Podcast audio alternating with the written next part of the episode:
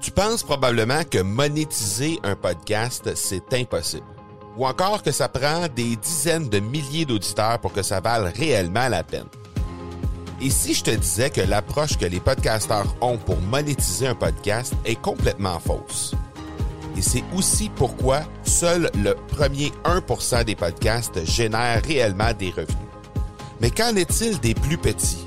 Des podcasteurs qui, comme toi et moi, n'ont pas des dizaines de milliers d'auditeurs pour attirer des gros annonceurs, mais qui ont une entreprise avec services ou produits à offrir. Comment ces podcasteurs peuvent-ils réellement générer des revenus avec leur podcast? Eh bien, c'est maintenant possible en utilisant une stratégie que j'ai appelée le podcast furtif. Cette nouvelle stratégie est inconnue encore de 99% des podcasteurs francophones à travers le monde, mais c'est la façon la plus efficace pour générer des ventes et des revenus à une vitesse éclair avec ton podcast, que tu aies déjà un podcast ou non. En quelques jours à peine, tu pourras mettre en place cette stratégie et commencer déjà à générer des revenus. Peu importe où tu en es dans ta stratégie podcast, tu dois pas manquer cette série de trois masterclass complètement gratuite. Passe par le academypodcast.com par oblique furtif. Vous êtes sur l'épisode 1.5.2 avec mon invité William Saint-Pierre.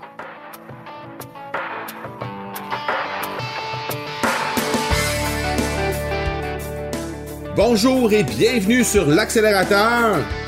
L'accélérateur, eh bien, c'est le show sur lequel à chaque épisode, je vous présente des experts et champions entrepreneurs qui nous livrent le secret de leur succès en lien avec le marketing, les ventes ou l'entrepreneuriat. Je m'appelle Marco Bernard, je suis entrepreneur en série depuis 25 ans et je vous aide à accélérer vos résultats. Merci beaucoup d'être ici avec moi aujourd'hui. C'est le temps de propulser votre entreprise.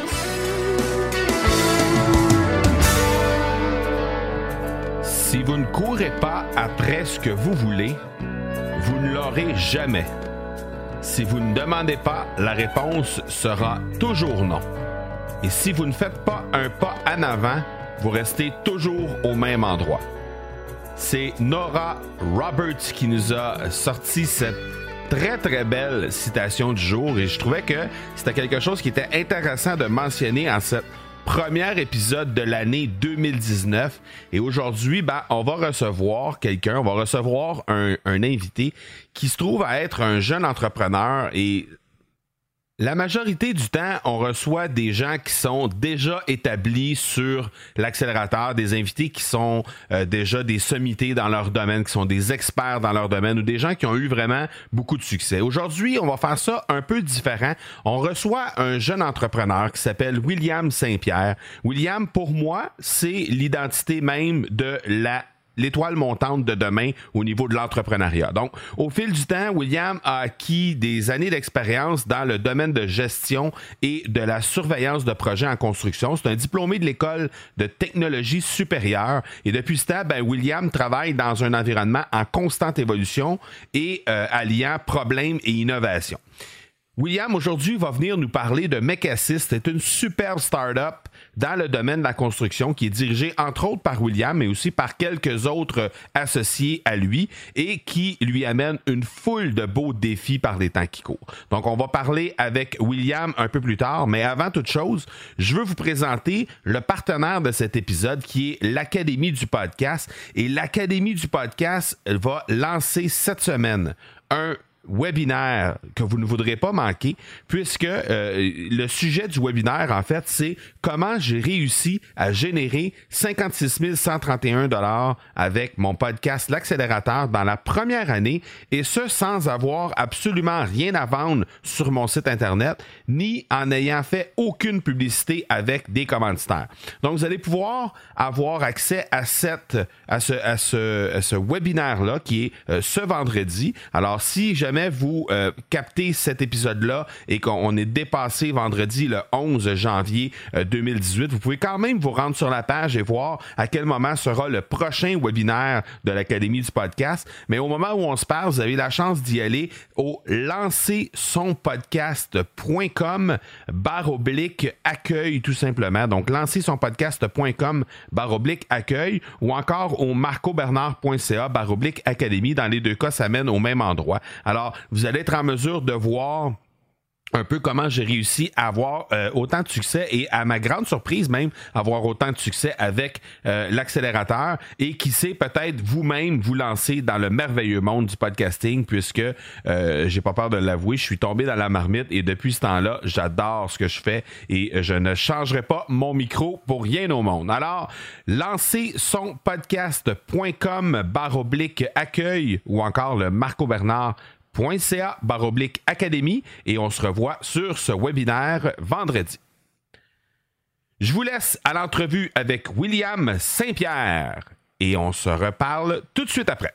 En mars 2018 est arrivé Mecasys, une entreprise qui conçoit des outils de précision optique pour le domaine de la construction, où William Saint-Pierre est le directeur général la compagnie a développé un nouveau système de projection laser qui permet d'afficher les plans de construction sur le sol en format réel. Aujourd'hui, on reçoit William Saint-Pierre. Merci beaucoup, William, d'avoir accepté l'invitation d'être sur l'accélérateur. C'est super apprécié. Merci à toi euh, pour l'invitation. William, déjà d'abord, j'aimerais ça que tu me racontes un peu d'où est venue cette passion, non seulement pour l'ingénierie, mais aussi pour l'entrepreneuriat, parce que c'est quand même assez particulier cette histoire-là pour avoir déjà discuté de ça avec toi lorsqu'on s'était rencontrés. J'aimerais ça t'entendre un peu là-dessus. Oui, mais je pense que c'est toujours euh, été un peu inné chez moi. J'ai toujours voulu euh, faire plus que les autres un peu. Puis c'est tout ce qui m'a super motivé avec le temps. Euh, c'est beaucoup venu surtout pendant la période de cégep pendant ma période de cégep, on devait trouver du financement pour euh, notre partie de fin d'année, notre partie de fin de cégep. Puis euh, j'ai décidé de prendre les rênes en organisant des parties événementielles. Puis euh, on a fait un assez gros party d'Halloween, je te dirais, au, cégep Limoilou. Puis on a présenté on a présenté le projet au directeur général. On voulait avoir 800 participants, puis remplir la cafétéria pour faire un, un gros party. Puis finalement, le directeur avait de la misère à me croire, je pense bien. Puis, euh, il a accepté. Il a fait l'erreur d'accepter, je pense bien. Donc, un mois après, l'événement était sold out. On avait 800 personnes. On avait la plus grande DJ de la ville de Québec qui était DJ Licious. Je me rappelle, c'était super intéressant. Donc là, je pense avec cet engouement-là que ça a commencé à faire monter la culture entrepreneuriale chez moi.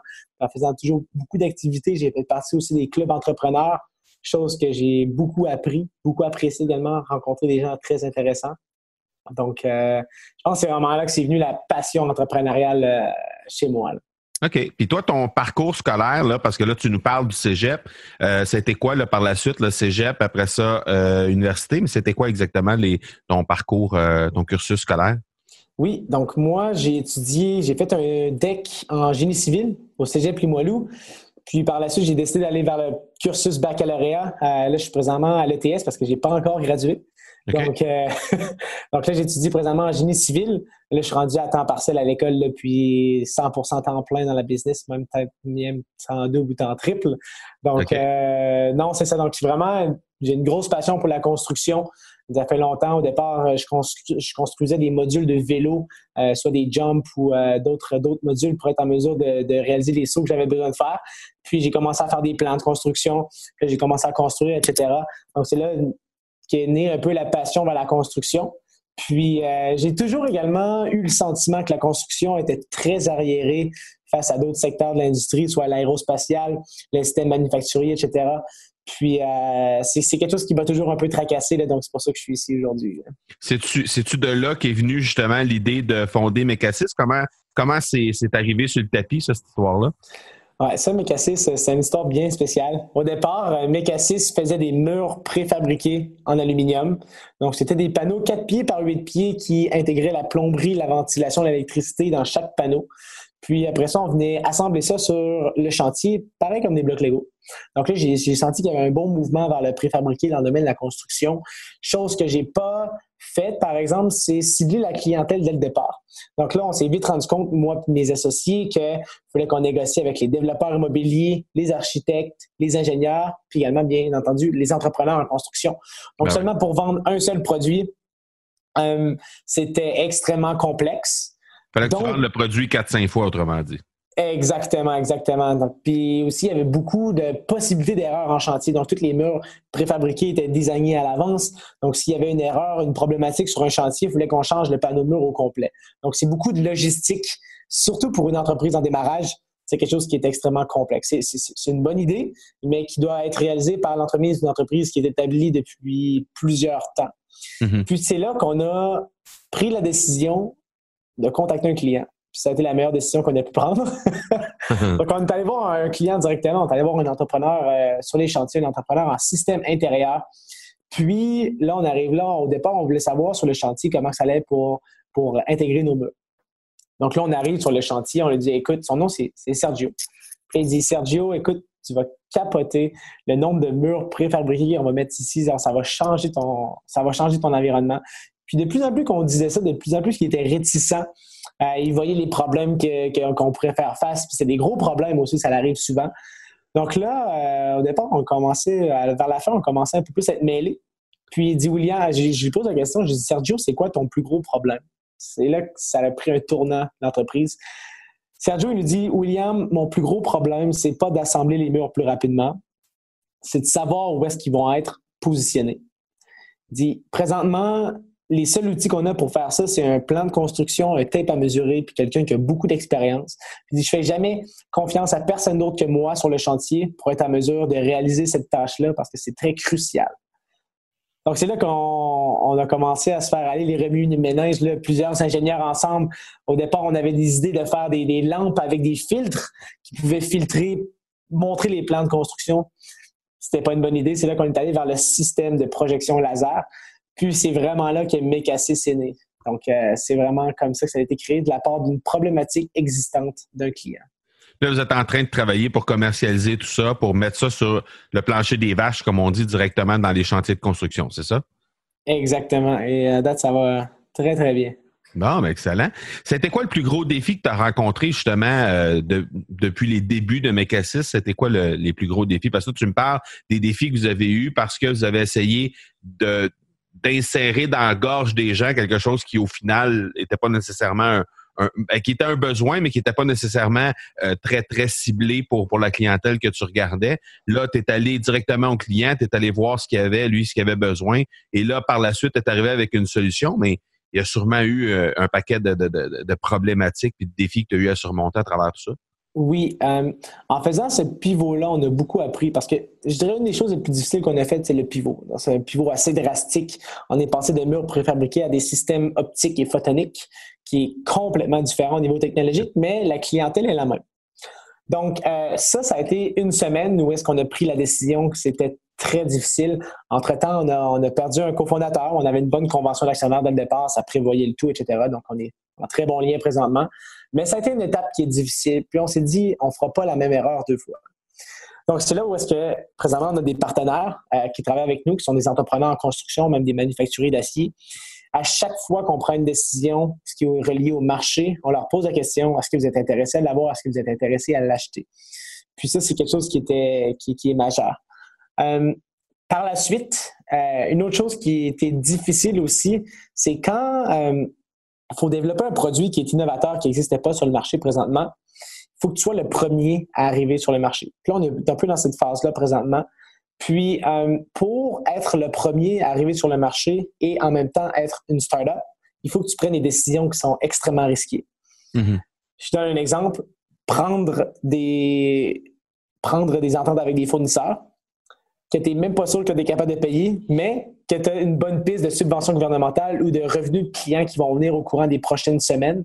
Euh, ça, c'est des risques qui peuvent permettre d'accélérer encore plus la business, mais qu'en même temps, peuvent te mettre en faillite technique. Donc, uh-huh. on a décidé de prendre la décision de faire ça. Ça a super bien été finalement. Donc, euh, je ne le regrette pas, mais c'est ça qui nous a permis de sortir plusieurs prototypes au fil du temps, puis euh, d'avoir une, traction comme qu'on a. Donc, la rapidité, c'est quelque chose qui est difficile, surtout sur les nerfs de l'entrepreneur. Uh-huh. C'est vraiment tough, mais c'est le fun. une gang de chums, une gang de gars de ton âge, là, t'es pas tellement, t'es pas tellement vieux, t'es un gars qui est encore à l'école, donc euh, une gang de chums qui décide de se démarrer dans une entreprise euh, de cette envergure-là, euh, sûrement que ça s'appelle, ça, ça, s'accote plutôt sur des, sur des mentors ou sur des gens qui ont un rôle clé. Est-ce qu'il y a des gens qui ont vraiment eu ce rôle-là dans le cheminement de ton entreprise jusqu'à maintenant? Ah oui. Sans les mentors, sérieusement, ça serait pratiquement impossible. Euh, écoute, nous, on est trois fondateurs, euh, assez jeunes, en tout en bas de la trentaine. Puis, euh, sans les conseils stratégiques de nos mentors qui ont déjà eu de l'expérience, qui ont eu 30, 40, 50 ans d'expérience dans le domaine des affaires, on n'aurait pas pris les mêmes décisions qu'on aurait pris là.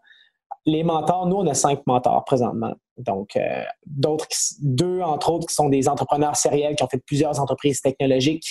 Mhm. Une personne qui est, qui est très, très, très performant dans le développement des affaires euh, à l'international.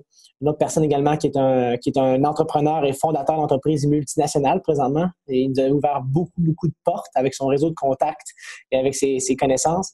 Puis également moi-même, je suis suivi avec une coach en leadership qui me permet de mieux interagir avec mon équipe, m'assurer que mon équipe est la principale chose de l'entreprise parce que seul, on fait rien. Donc là, ça me permet de développer mes qualités de leadership aussi avec mon équipe, d'améliorer mes communications avec les autres, chose qui est extrêmement importante. Donc oui, les mentors, c'est une étape qui est cruciale, puis ça doit être fait par les entrepreneurs qui veulent aller chercher de l'expérience plus rapidement, surtout mhm. pour les personnes qui sont plus jeunes. C'est un enjeu, l'interaction avec ton équipe? Euh, au moment où on se parle dans le cheminement, dans, le développement de ton entreprise, est-ce que ça a été un enjeu crucial jusqu'à maintenant?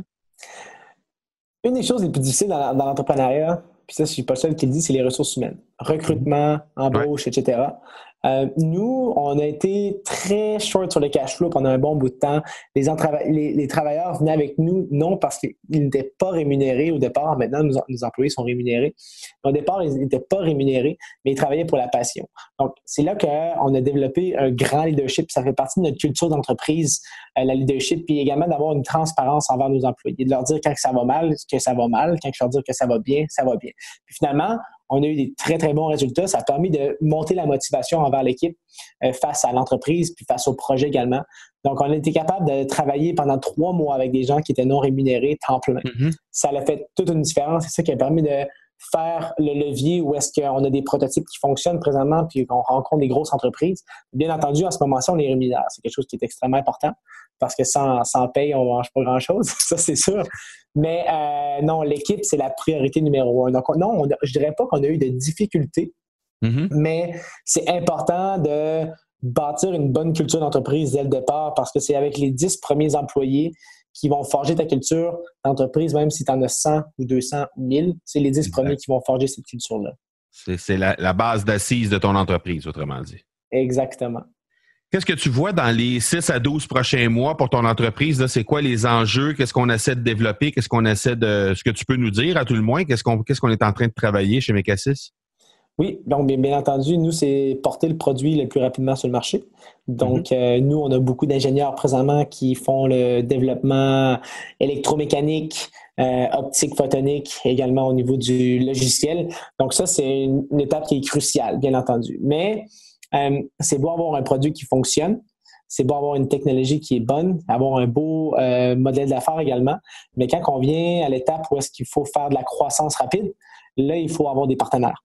Parce que sans partenaire dans le niveau hardware, euh, tout ce qui est composantes électriques, des outils, euh, il faut avoir des partenaires pour ce qui est de la distribution, pour ce qui est de la manufacture, pour ce qui est de la formation avec nos clients également. Euh, si une entreprise va avoir une croissance qui est rapide, c'est quelque chose qui est extrêmement important. Donc, d'ici les 6 à 12 prochains mois, les focus vont vraiment être de développer le produit le plus rapidement possible, puis que le produit fonctionne bien dans tous les mhm. environnements possibles. Puis également d'avoir des, partenaires solides qui nous permettent d'aller vers la croissance à l'international, euh, puis la commercialisation de nos produits également. Donc ça, c'est vraiment les... Et quels sont les plus gros défis que, que, tu anticipes à travers ça? Euh, le cash flow est toujours un défi assez important pour l'entrepreneur. Euh, le cash flow est toujours super important. Euh, c'est important de sortir du, bâtiment puis d'aller rencontrer des gens le plus, le plus possible, puis faire croire ta propre, tes, valeurs à toi avec les gens avec qui tu, discutes, soit que ce soit le gouvernement provincial, le gouvernement fédéral, des investisseurs, peu importe. Euh, ça, ça c'est le cash flow est toujours une, problématique criante.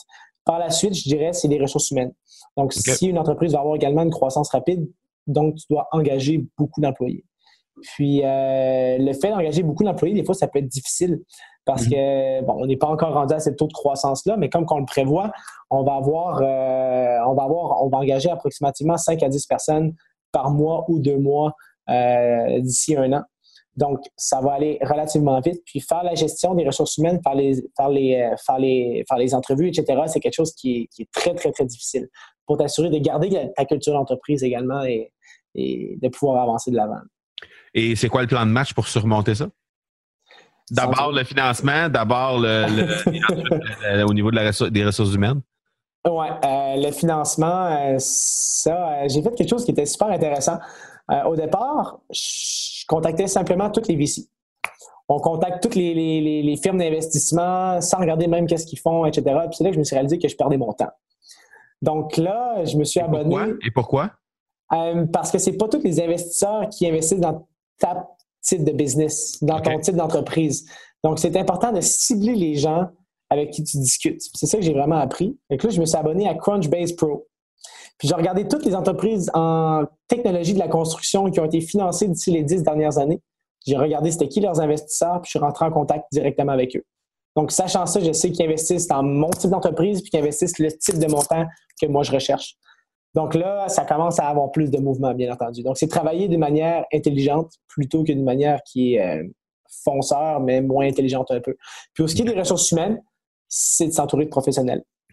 Euh, des fois, c'est extrêmement important de s'entourer de professionnels pour être sûr de prendre les mêmes décisions, les bonnes décisions, même si tu payes 3 000 le, le service, 5 000 10 000 Si ça peut te faire économiser de l'argent en bout de la ligne, euh, c'est quelque chose qui est stratégique. parce qu'en bout de ligne, c'est ça, hein, la, main-d'œuvre, il y a beaucoup de temps euh, à l'interne qui est investi dans un employé lorsque c'est un nouvel employé qui arrive. Donc, euh. Exactement, exactement. La formation et tout est extrêmement importante. Donc, oui, les professionnels, c'est important. On passe même peut-être faire affaire avec des chasseurs de tête pour trouver les personnes très ciblées qu'on cherche. Donc, ne pas avoir peur de demander des conseils surtout. Ça, c'est un des meilleurs. Tu parlais de culture d'entreprise euh, tantôt. Euh, au niveau de Mecassis, la culture d'entreprise, comment vous allez vous assurer justement en embauchant 10, 12, 15 personnes par mois ou par deux mois que ces gens-là vont être, on peut pas, on peut pas frapper 100% mais il reste que pour avoir le plus de chances possible que ces gens-là soient des gens qui cadrent à l'intérieur de votre, euh, de votre mission d'entreprise, de votre, votre cadre à vous chez Mecassis. Oui. ben, au départ, je pense que je vais expliquer un peu le cadre, la, culture qu'on travaille d'avoir. Nous, on est vraiment une entreprise qui veut avoir une culture de euh, club étudiant. Donc, des clubs étudiants, ça travaille euh, des horaires qui sont non proportionnés. Euh, on travaille beaucoup, bien entendu, mais on travaille sur des projets qui sont intéressants et qui sont gratifiants aussi pour les personnes. Puis on donne des responsabilités à tout le monde. Donc, en entrevue, on a une question qui est, assez importante. Puis on pose la question au niveau des intervieweurs. Là, présentement, c'est nous qui la posons nous-mêmes parce que c'est nous les intervieweurs. Mais on se pose la question, est-ce qu'on ferait huit heures de bus avec cette personne-là à côté de nous? Puis on aurait assez de discussions pour continuer à parler tout le long du trajet. Puis la réponse est oui. C'est-à-dire qu'il y, a un bon fit avec la personne. C'est sûr que les évaluations techniques aussi sont importantes, mais euh, au niveau social, euh, c'est extrêmement important. Nous, on engage en premier lieu des personnes qui sont motivées et après ça talentueuses plutôt que l'inverse. La motivation est extrêmement importante. Excellent. Euh, William, on est rendu dans la section des, des questions, la pédale au fond. C'est cinq questions qui se répondent en quelques mots maximum. Et évidemment, tu ne les sais pas d'avance, donc tu n'as pas pu te préparer. Alors, tu es prêt? Oui, je suis prêt. Parfait. Euh, ton livre favori ou le livre que tu recommanderais à tout le monde? Google Design Sprint. Pourquoi? Parce que c'est ça qui nous a permis de faire notre pivot d'entreprise, de savoir comment prendre des décisions efficaces en équipe puis de penser en équipe. Ça, ça a été un, changement majeur que euh, ça nous a permis de faire. Euh, Google Design Sprint. Good. L'outil ou l'application numérique que tu utilises le plus ou ta favorite? Outlook pour envoyer des courriels. OK. C'est. Ouais. le conseil que tu te serais donné à toi-même d'il y a trois ans si tu t'avais, si tu pouvais te rencontrer? Euh, je dirais get out of the building, aller parler aux gens, plutôt que de travailler dans son sous-sol à faire quelque chose, puis pas avoir la réponse des gens, des clients surtout. OK. Ton plus gros défi des 12 prochains mois? Aller à l'international. Ah, OK. Intéressant. Dernière question. Comment est-ce que tu accélères tes résultats de plus en plus à chaque jour? Apprendre. Puis pas arrêter d'apprendre. Toujours être curieux d'apprendre des, domaines qui sont différents au euh, l'apprentissage. Good. Ben, William, un gros, gros merci de ton passage sur l'accélérateur. C'est super apprécié. Et la meilleure des chances pour Mecassis pour ce ben, lancement, on va dire ça comme ça, un lancement à l'international, on peut dire ça comme ça, pour la suite des choses. Je pense que vous avez un produit qui est intéressant, mais vous avez surtout une équipe ambitieuse qui, euh, qui se promet énormément au niveau du succès de cette entreprise-là. Donc, euh, la meilleure des chances euh, à toute l'équipe. Ben, un gros merci à toi pour l'invitation encore une fois. Ça me fait plaisir. Merci beaucoup. À la prochaine. Ciao. Bye bye. Un gros, gros merci à William Saint-Pierre. Je pense que vous avez noté à quel point c'est rafraîchissant d'entendre des jeunes comme ça qui sont en devenir, qui sont les futures étoiles entrepreneurs euh, de demain, en fait, euh, d'ici au Québec. Donc, euh, on va surveiller attentivement l'ascension de Mecassis ainsi que de William Saint-Pierre à travers les méandres de l'entrepreneuriat ici au Québec. Et évidemment, comme à l'habitude, vous allez retrouver les notes, dans les notes de l'épisode, pardon, les liens pour rejoindre William ainsi que son entreprise Mecasys. Je vous rappelle en terminant que vous pouvez vous rendre sur le webinaire de l'Académie du podcast, notre partenaire pour cet épisode. Alors, vous pouvez vous rendre directement au lancersonpodcast.com baroblique accueil ou encore au marcobernard.ca baroblique académie pour assister au webinaire qui va vous révéler comment j'ai réussi à générer 56 131 dans la première année d'existence de l'accélérateur et également sans rien avoir à vendre sur mon site internet. Alors pour tous ceux et celles qui pensent euh, se lancer dans le podcast en 2019, c'est un webinaire à ne pas manquer. Alors n'hésitez pas à aller faire un tour là-bas et on va se revoir de ce côté. Voilà donc qui termine cet épisode 152. Je vous donne rendez-vous mercredi prochain pour l'épisode 153. D'ici là, soyez bons, soyez sages et je vous dis ciao